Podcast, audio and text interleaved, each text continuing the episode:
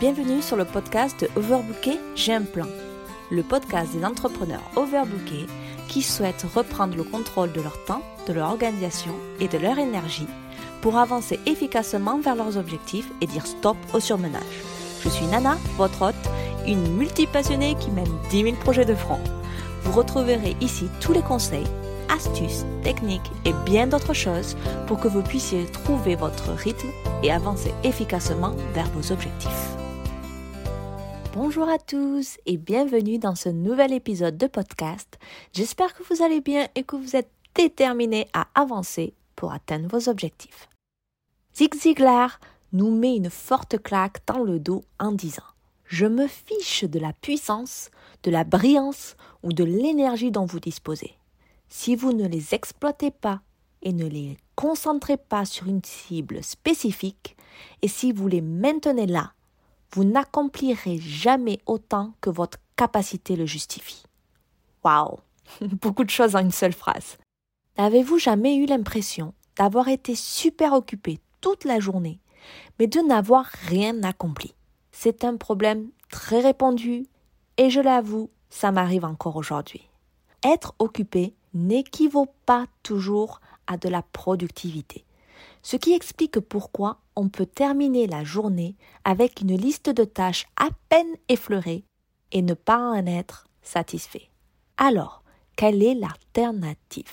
Comment pouvez-vous vous préparer à réussir la journée et la vivre comme un accomplissement? Affiner votre concentration est une des solutions. Alors aujourd'hui, je vous donne 7 conseils qui vous aideront en ce sens. Le premier de mes conseils est de se fixer les bons objectifs. La concentration consiste à diriger sa pensée, son attention et son énergie vers un seul endroit au lieu de se disperser. L'avantage de la concentration est de permettre à votre cerveau et à votre être de se focaliser sur une chose à la fois. En retour, votre réflexion n'est pas fragmentée, ni dispersée.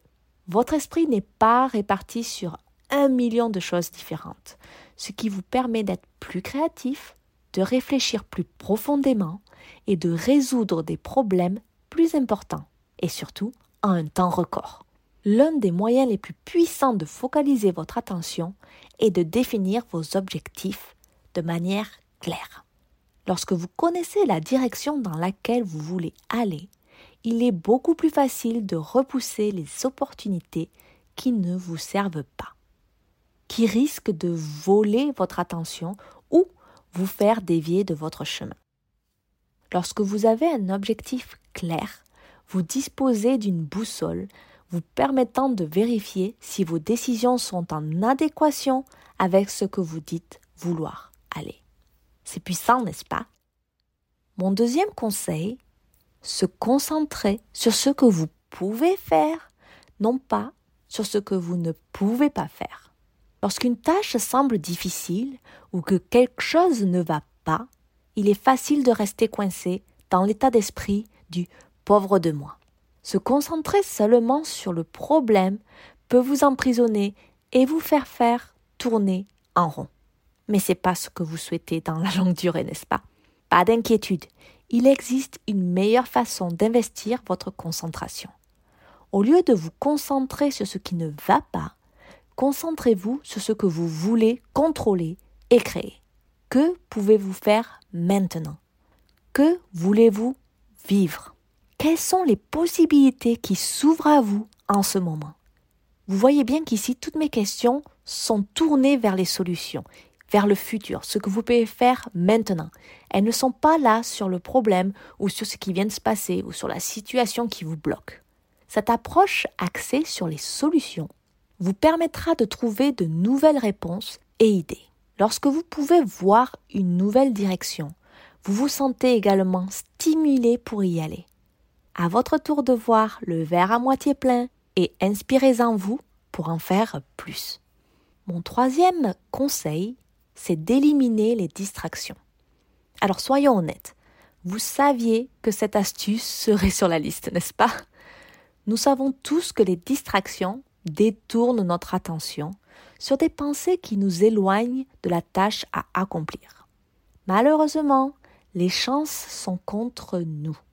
les réseaux sociaux et les options de divertissement sont tous conçus pour capter notre attention.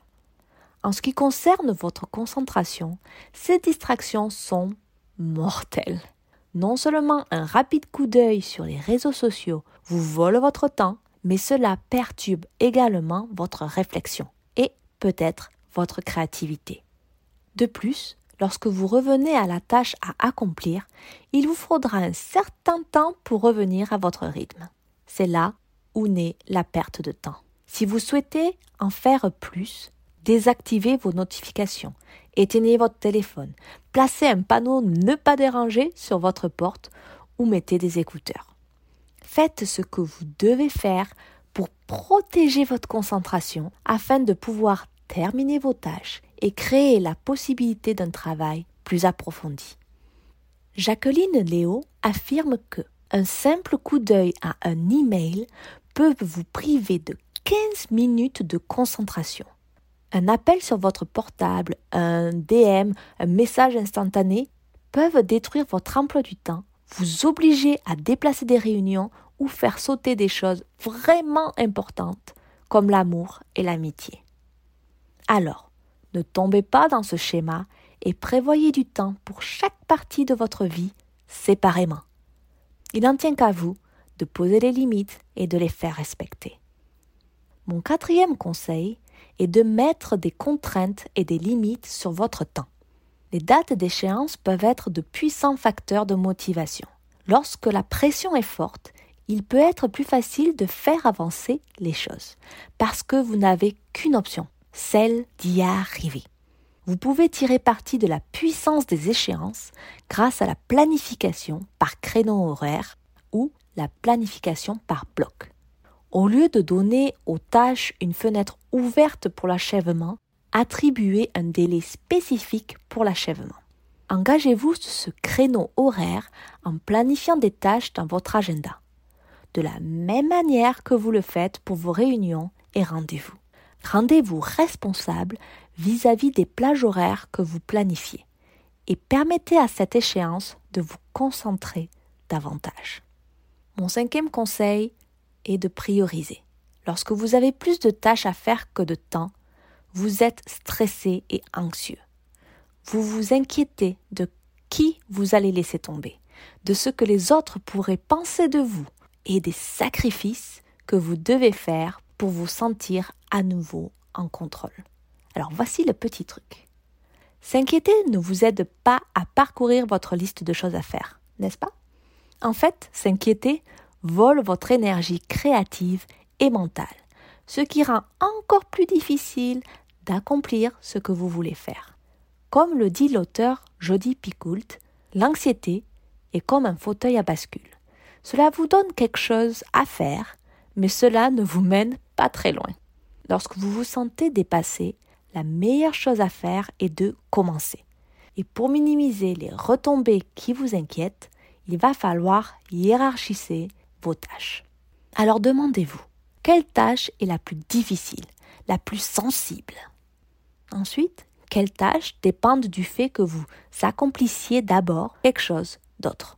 Quelles tâches pouvez-vous déléguer Et quelles tâches pouvez-vous automatiser? Dirigez votre attention vers les tâches les plus difficiles et importantes et commencez par là. Avec ces tâches à l'écart, non seulement vous vous sentirez un million de fois mieux, mais vous vous aurez, mais vous aurez l'esprit si léger et libre que vous pourrez vous attaquer à tout ce qui reste avec un élan de motivation. Mon sixième conseil est de vous accorder des pauses la concentration profonde peut devenir très fatigante à la longue. Il faut beaucoup d'énergie mentale pour résoudre des problèmes, imaginer de nouvelles idées et vérifier les tâches et les projets à faire. Ressourcez-vous en prenant des pauses. Travaillez par plage de 30 minutes, la fameuse technique du Pomodoro, ou prenez-vous dans la nature, ou peut-être étirez-vous, étirez votre corps, etc., etc. Donnez-vous de l'espace, loin de votre poste de travail, pour que votre cerveau puisse se détendre et se ressourcer entre chaque phase de concentration. C'est pour cela que je conseille souvent d'avoir une zone où vous travaillez qui ne correspond pas à votre zone où vous vous reposez. Sinon, les pauses ne seront vraiment pas forcément des pauses, ou sinon vos pauses vont devenir des heures et des heures de procrastination. De plus, lorsque vous prenez ces petites pauses, lorsque la pression est faible, vous constaterez peut-être que certaines de vos meilleures idées bouillonneront. Mon septième et dernier conseil, c'est d'utiliser des cerveaux que je dis externes. Votre cerveau est un outil incroyablement créatif et un solutionneur de problèmes. Il peut évoquer les idées les plus imaginatives. Et l'une de ces idées pourrait changer votre monde, et pourquoi pas votre vie. Ce à quoi votre cerveau n'est pas aussi doué, c'est de se souvenir de choses. Il faut beaucoup d'énergie mentale pour se souvenir des choses. Une énergie précieuse que vous pourriez utiliser de manière plus productive et surtout plus efficace. Alors imaginez, tout en travaillant dur sur un projet, vous êtes également conscient de vous souvenir de votre rendez-vous au café de 14 heures. Imaginez à quel point cette date crée une distraction. Les cerveaux externes vous permettent d'extraire les détails et les informations dont vous souhaitez vous souvenir et de les stocker ailleurs. Du coup, rien ne vole votre concentration et cela vous aide à en faire plus en moins de temps. Voici quelques exemples de cerveaux externes qui peuvent vous aider à affiner votre concentration en libérant de l'espace dans votre cerveau. C'est un peu comme un ordinateur un planificateur au quotidien pour gérer et planifier votre charge de travail. Cela peut être digital ou papier, à votre bon plaisir. Un calendrier pour le suivi de vos rendez-vous, réunions et autres dates. Ça aussi, ça peut être ou digital ou papier. Un bloc-notes ou un carnet. Oui, oui, vous avez une tonne de carnets, j'en suis sûre. Pour capturer des pensées et des idées que vous ne voulez pas perdre une liste de tâches pour suivre vos tâches hebdomadaires ou peut-être de la journée. Et ensuite, le dernier, un plan d'action de projet.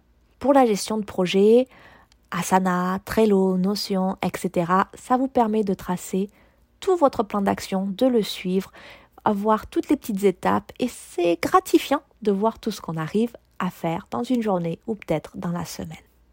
Alors en conclusion, la concentration est l'un de vos meilleurs atouts, l'atout le plus puissant que vous avez. Votre énergie est là où vous êtes à présent. C'est là que l'élan grandit. Si vous pouvez affiner votre concentration dans un monde qui est de plus en plus en fait fragmenté, vous vous donnerez un avantage concurrentiel substantiel. Alors, c'est à vous de jouer. Voilà, voilà, merci d'avoir écouté cet épisode du podcast Overbooké, j'ai un plan. Laissez un avis sur ce podcast si vous l'avez apprécié parce que, un, ça me fera super plaisir, mais aussi parce que cela le rendra plus visible et fera profiter davantage de personnes les conseils et autres astuces que je partage ici. Vous pouvez retrouver l'ensemble de ce podcast sous forme d'articles en visitant alongavecnana.com dans la rubrique blog. Je serai également ravie de discuter avec vous sur Instagram. Vous pouvez venir dire bonjour en me suivant sur elon.avec.nana. La prochaine!